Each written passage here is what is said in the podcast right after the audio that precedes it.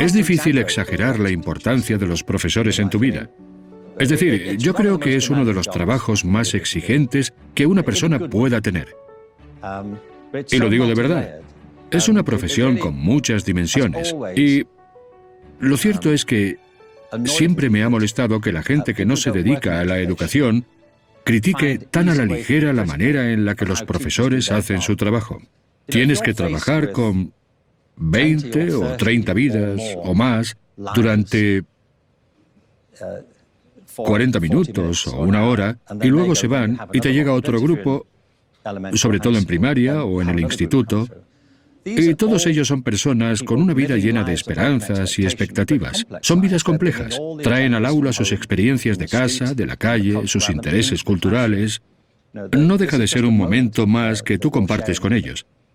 Así que ser buen profesor conlleva muchas cosas. Una de ellas es que obviamente necesitas saber la materia, aunque yo creo que no siempre tienes por qué saberlo todo. Hace unos años participé en un evento en Vancouver y el invitado de honor era el Dalai Lama. Le hicieron una pregunta. Se quedó muy pensativo. Y entonces tomó aire y pensamos, seguro que va a decir alguna genialidad. Se inclinó hacia adelante, todos nos inclinamos hacia adelante y dijo, no lo sé. Yo pensé, qué decepción. ¿Cómo que no lo sabes? Eres el Dalai Lama. Pero luego dijo, nunca lo había pensado. Y se dirigió al público y preguntó, ¿qué pensáis vosotros? Me encantaron dos cosas de ese instante. En primer lugar, el que es uno de los grandes maestros en el mundo no tiene reparos en decir no lo sé. Es el mayor experto mundial en algunas áreas del conocimiento, pero no lo sabe todo. Nadie lo sabe todo. Es imposible. El conocimiento y la comprensión humana es un entramado muy denso, y nosotros sabemos solo una parte. Algunos saben más que otros, pero ninguno sabe más que una fracción de todo lo que hay.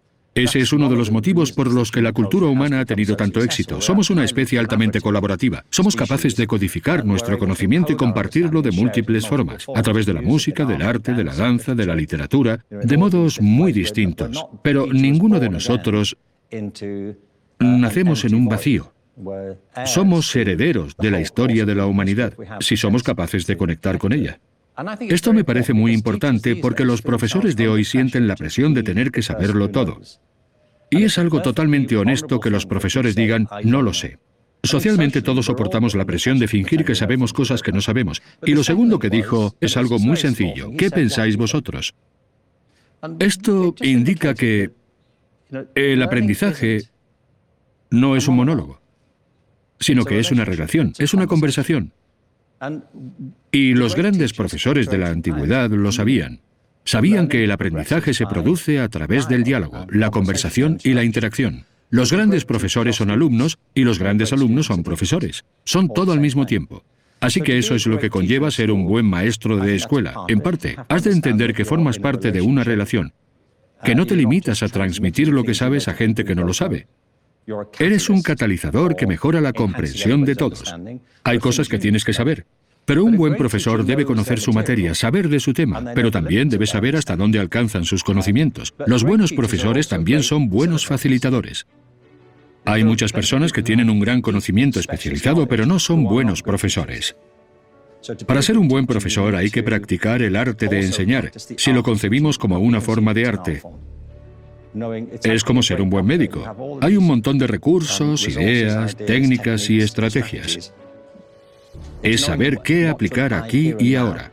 Es una relación, de eso se trata. Tus alumnos no tienen por qué caerte bien, tú no tienes por qué caerles bien a ellos, pero tiene que haber algo del profesor que les despierte la curiosidad, que les impresione. Un buen profesor te anima, del mismo modo que uno malo te desanima. Me acuerdo de profesores que con solo levantar una ceja te hacían sentir fatal. Les hacías una pregunta y te hacían sentir ridículo por haberla hecho.